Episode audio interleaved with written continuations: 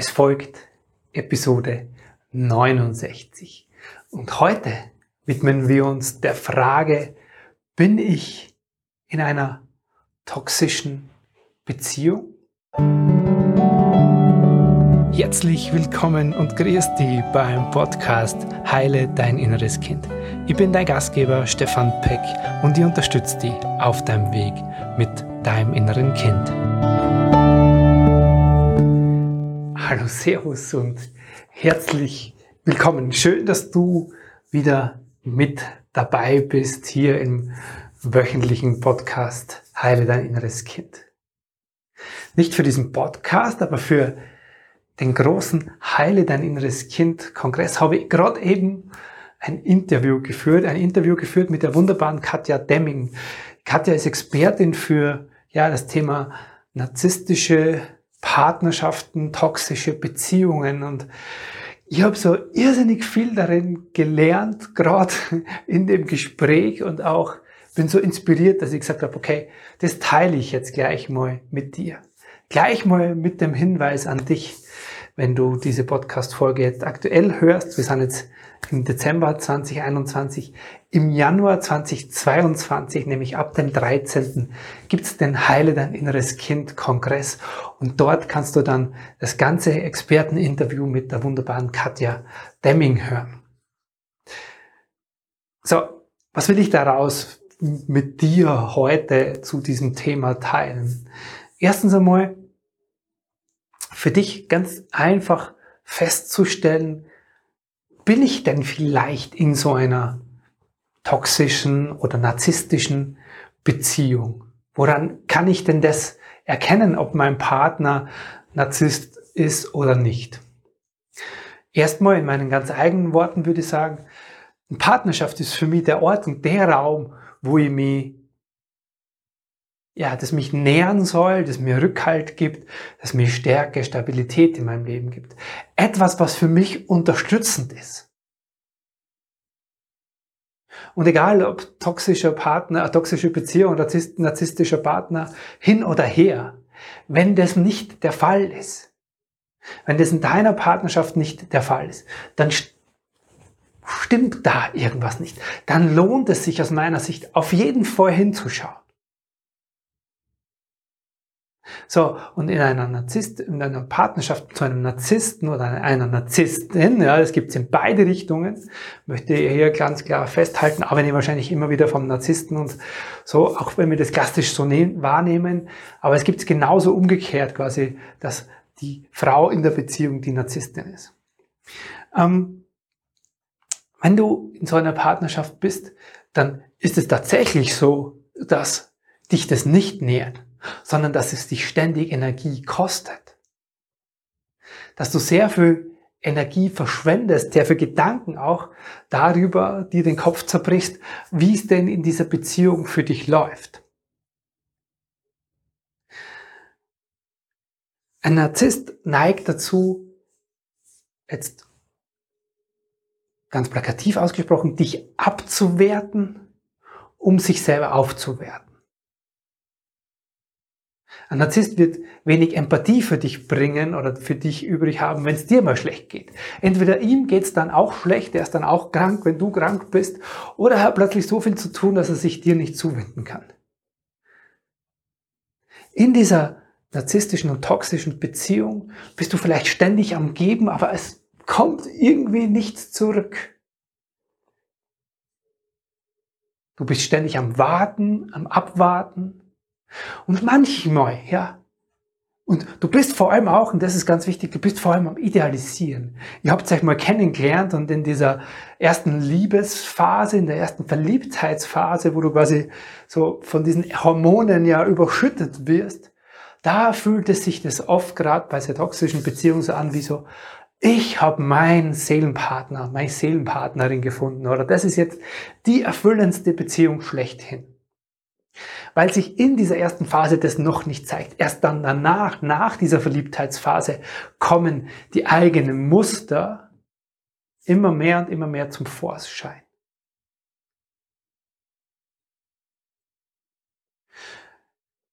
Du hast aber eins gemacht, wenn du in so einer Beziehung bist. Du hast das als den Idealzustand quasi in dir abgespeichert. Ja, damals hatten wir ja so und so. Das heißt, du hast schon die Erfahrung auch mit dem Partner gemacht, hey, das geht ja auch ganz anders. Ja? Und dein Kopf erzählt dir jetzt immer wieder die Geschichte, ja, ich weiß ja, dass er auch oder sie auch ganz anders sein kann. Also muss es da ja auch wieder hingehen. Und du wartest und du hoffst und du bangst und du siehst immer wieder so dieses, ja, dieses kleine Lichtlein, würde ich mal sagen, in diesem Partner, in deinem Narzissten an deiner Seite. Du idealisierst diese Partnerschaft, weil du dich so sehr auf das kleine bisschen Zuwendung und Liebe, dass du vielleicht hin und wieder mal als kleinen Happen bekommst, auf das so konzentrierst und sagst, ah, da ist es ja, ich krieg's ja. Und ich muss ja nur, und jetzt kommt's, viel dafür tun. Ich muss mich anstrengen, damit diese Partnerschaft so und so wird. Es liegt an mir, etwas zu tun. Ich muss mich verändern. Ich darf nicht so sein. Ich muss vielleicht abnehmen. Ich muss anders angezogen sein. Ich muss, der Narzisst, der kritisiert dann auch so außen an dir rum und hätte dich gern anders und ist dann nicht zufrieden. Und du bist immer wieder dabei, das für deine Wahrheit zu nehmen und zu sagen, okay, wenn ich so und so bin, dann kriege ich das wieder. Und dann kommt wieder dieses Bild von, wie eure Beziehung am Anfang der Partnerschaft war. Dann komme ich da wieder hin. Dann bekomme ich diese ideale Beziehung wieder. Und dieses Idealisieren ist auch ein Zeichen, genau, gerade von diesen toxischen Beziehungen zu einem Narzissten. Weil der Fakt ist, und das wollen wir dann auch nicht hören. Ich weiß das, ich habe als eigene Erfahrung. Ich habe sehr, würde mal sagen, ich von meiner, von meiner Konstitution bin immer an sehr autonome Frauen gelandet, äh, die zum, sage jetzt mal, nicht wirklich narzisstisch, aber zum Teil zum Narzissmus neigen. Und äh, habe da so ähnliche Erfahrungen gemacht mit mir selbst, dass ich immer wieder gedacht habe, ja, ich muss doch nur tun. Ich muss daran handeln. Ich, es liegt an mir. Und wenn ich mich so und so verändere, wenn ich mich so und so anpasse und einfüge, dann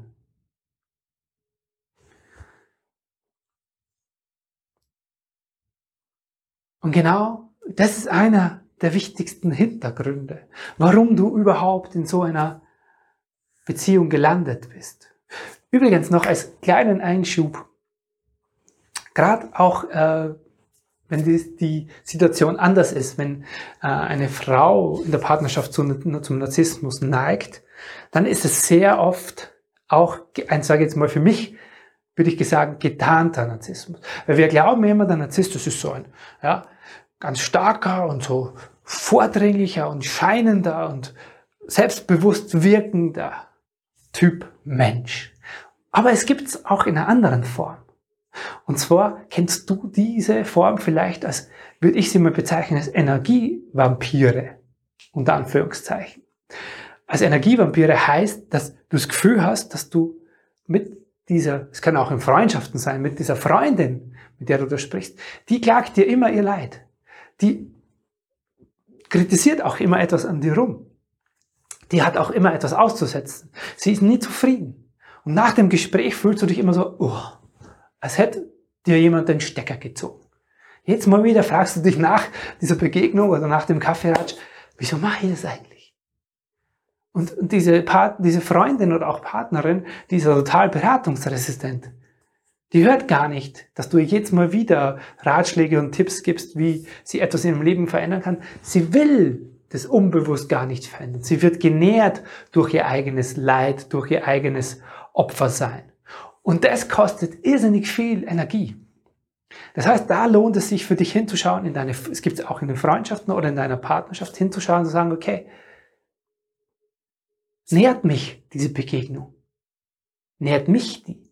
Oder zieht mich die jetzt mal runter? Weil ich da ständig mir dieses Opfer und dieses Jammer und dieses Leiden und dieses, was nicht alles gerade schlimm ist, anhören muss. Also das ist auch, ich sage jetzt mal, eine versteckte Form von Narzissmus. Derjenige oder diejenige, die ständig in dem Opferdasein sich suhlt und das auch, kaum ist jemand da, das quasi mit den anderen teilen muss. Und gerade in diesem Teilen liegt oft diese, ja, unbewusste innere Aufwertung von diesem Opfer, weil sie fühlt sich in ihrem Sein bestätigt. So, wenn du jetzt für dich erkennst, dass du in so einer Partnerschaft bist, dann ist die Frage, dann ist erstmal halt einfach ganz wichtig, für dich selbst hinzuschauen. Was denn dazu geführt hat. Und da werfen wir natürlich den Blick in die Kindheit. Weil in der Kindheit hast du etwas gelernt. In deiner Kindheit. In deiner Kindheit wurde dir vor allem gelernt, wann und wie und durch was bekomme ich Liebe, Aufmerksamkeit, Zuwendung, Nähe, Verbundenheit. Das so berühmte und von mir hier vielfach im Podcast schon genannte Zugehörigkeitsgefühl. Du hast vielleicht gelernt, durch das, wie deine Eltern mit dir agiert haben, ähm, ja, dass du viel tun musst dafür, um geliebt zu werden. Oder dass du auf eine bestimmte Art und Weise sein musst. Du musst dich so und so, musstest du dich in deiner Kindheit verhalten. Das macht man, das macht man nicht, das darf man, das darf man nicht. Und wenn du da genau reinpasst, dann bist du brav. Ja, und, und, und die ganze Generation von Eltern wollte nichts lieber als brave Kinder. Und dabei wurde jedes Kind in diese Schublade gesteckt, wo die Eltern halt draufschreiben und sagen, so, das bedeutet für mich brav. Und da hat jedes Elternteil auch nur seine eigene Ident äh, äh, Interpretation davon, was das bedeutet. Für einen bedeutet es Leistung, für den anderen bedeutet es, ähm, keine Ahnung, die Küche aufräumen, für den nächsten bedeutet es nicht wild sein, nicht laut sein, nicht äh, wütend sein. Und in diese Schublade wurden wir reingesteckt und gesagt, okay, wenn ich, also ich muss nur, ja, und jetzt haben wir bei dem Punkt, ich muss mich nur so anpassen, dass ich in diese Schublade passe, dann bekomme ich Liebe. So, Achtung, merkst du was? Und das, dieses, ich muss mich nur so anpassen, dass ich in diese Schublade passe, dann bekomme ich Liebe, Aufmerksamkeit, dann fühle ich mich hier Zugehörigkeit. Diese Schublade, das steckt in dir steckt in diesem Kind in dir. Und das Kind in dir sagt, hey, ich muss so und so sein, das darf ich, diese Gefühle darf ich haben, die darf ich nicht, die darf ich zeigen, die sind nicht so erwünscht. Das eine ist gut, das andere ist schlecht. Und mit diesem Kind in dir gehst du in deine Partnerschaften. Und dort machst du genau, wiederholst du das, was du als Kind gelernt hast. Und sagst, ich muss mich ja nur so anpassen. Ja. Das Kind in dir sagt, hey, komm,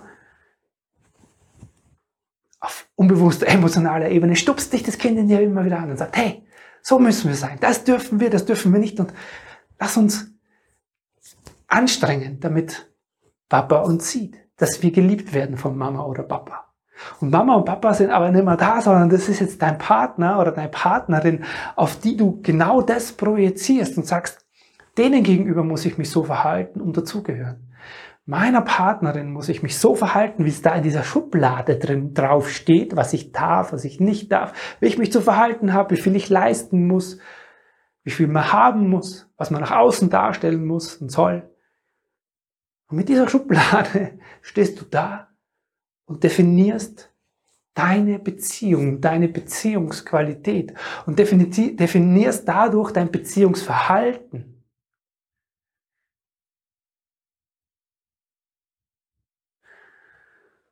Und du wirst natürlich einen Partner anziehen, der genau das bastelte Kästchen zu dieser Schublade hat.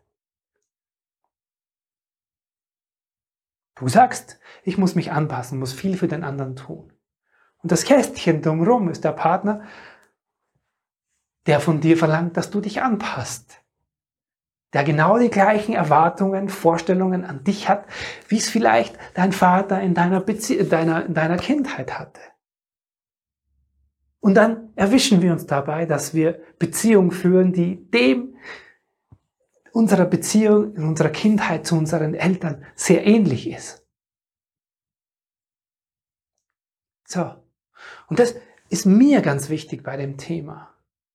Mir geht es darum, dass du etwas für dich entdeckst, wo du sagst, okay, ich verstehe das.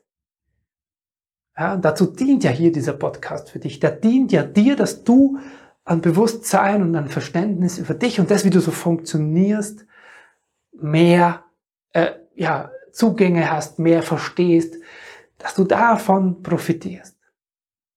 Und dass du dann auch hingehen kannst, sagst so, okay, was kann ich jetzt tun? Erstmal, wenn du in so einer Beziehung bist, ist es wichtig für dich zu verstehen und dir einzugestehen, dass dich dieser Weg über lang oder kurz, sage jetzt mal, kaputt macht. Wenn du länger, umso länger wir in solchen Beziehungen bleiben, umso abhängiger bleiben werden wir mit der Zeit. Weil dieses Spiel ja, zwischen in unserer Partnerschaft zwischen ich, ich, ich gebe etwas und krieg vielleicht etwas. Das wird immer intensiver. Und das findet dann sogar im, auf der Ebene von deinem Gehirn statt, sondern in deinem Gehirn werden Hormone ausgeschüttet durch dieses Auf und Ab in deiner Beziehung, durch dieses On und Off. Das macht dich in Wahrheit auch süchtig. Es macht dein Gehirn auch süchtig. Das heißt, es wird mit der Zeit immer schwieriger, da rauszukommen. Ohne jetzt schwarz zu malen für dich, ist es aber ganz, ganz wichtig, dass du dann irgend, dass du immer mehr, wenn du sowas hörst oder wenn dich das berührt, zu der Erkenntnis kommst und sagst, okay, fuck, so ist es. Das erste ist, es dir selber einzugestehen und nicht weiter an dieser Beziehung reparieren zu wollen, nicht weiter dieser Licht, diesem Lichtlein in dieser Beziehung nachzulaufen, nicht weiter deine Partnerschaft zu idealisieren, die gar nicht ideal ist, die dich nicht mehr nährt und das schon seit langem. Dieses Eingeständnis ist so wichtig. Und das zweite, der nächste Schritt ist dann zu sagen, so, okay, ich bin hier aus einem guten Grund gelandet. Und das Leben ist nicht gegen dich. Nicht mal dieser narzisstische Partner oder tox diese toxische Beziehung ist gegen dich. Nein. Will, das Leben will ja von uns, und davon bin ich überzeugt, dass wir wachsen. Und das ist die Chance, wo du sagen kannst, okay, fuck, ich bin hier, aber ich nutze diese Chance und ich hol mir Hilfe. Umso länger du in so einer Beziehung steckst, umso schwieriger ist es, da rauszukommen. Und alleine, ich glaube, es ist fast nicht möglich. Weil auch in deinem Freundeskreis wirst du mit deinem Thema nicht wirklich auf offene Ohren stoßen. Oder du hast es schon so oft erzählt und die sagen, ja, ewig gleiche Leier und du sollst einfach die Beziehung beenden. Dieses einfach beenden funktioniert aber nicht, solange du dich nicht innerlich anders aufgestellt hast. Solange du nicht quasi den Beweis hast dafür, dass du an dieser Stelle einfach nicht in einer erfüllenden Partnerschaft bist. Und dafür, dafür hilft einfach der professionelle Blick von außen. Und das gerne bei mir, bei der Katja Demming oder bei anderen Coaches, Therapeuten oder Menschen, die dir wirklich professionell helfen können. Das ist so wichtig. In dem Moment, wo du das eingestehst, in dem Moment, wo du sagst, okay, ich suche jetzt auch meinen Teil darin und diesen Teil will ich stärken. In meinem Fall, dieses Kind in mir, das dasteht und sagt, hey, ich muss viel dafür tun. Ich muss hier in diese Schublade passen, um geliebt zu werden. Diesem Kind die Idee zu geben, sagen, nein, du, du bist einfach liebenswert und wertvoll, einfach weil du bist. Du musst dafür gar nichts. Und damit nährst du diesen Teil in dir und beginnst dich wieder aufzuwerten, weil der Zustand oder der Weg in der toxischen oder Beziehung zu einem Narzissten ist einfach Dein Wert geht im Laufe der Zeit immer mehr nach unten in den Keller. Okay? Und das ist die Einladung mit dieser Episode. Dahin zu schauen, dir einzugestehen, wo du stehst und dann zu sagen, okay, ich bin es mir jetzt wert, mir da helfen zu lassen. Ich ändere die Idee. Ich will nicht mehr diese Schublade in mir, wo drauf steht, so und so muss ich sein, um geliebt zu werden. Nein, du bist einfach schon ein grandioses, wertvolles und liebenswertes Wesen, einfach weil du auf dieser Welt bist. Und alle anderen Ideen in dir sind veränderbar. Auf jeden Fall. Und ich finde, am leichtesten und am sehr kraftvollsten über dein inneres Kind.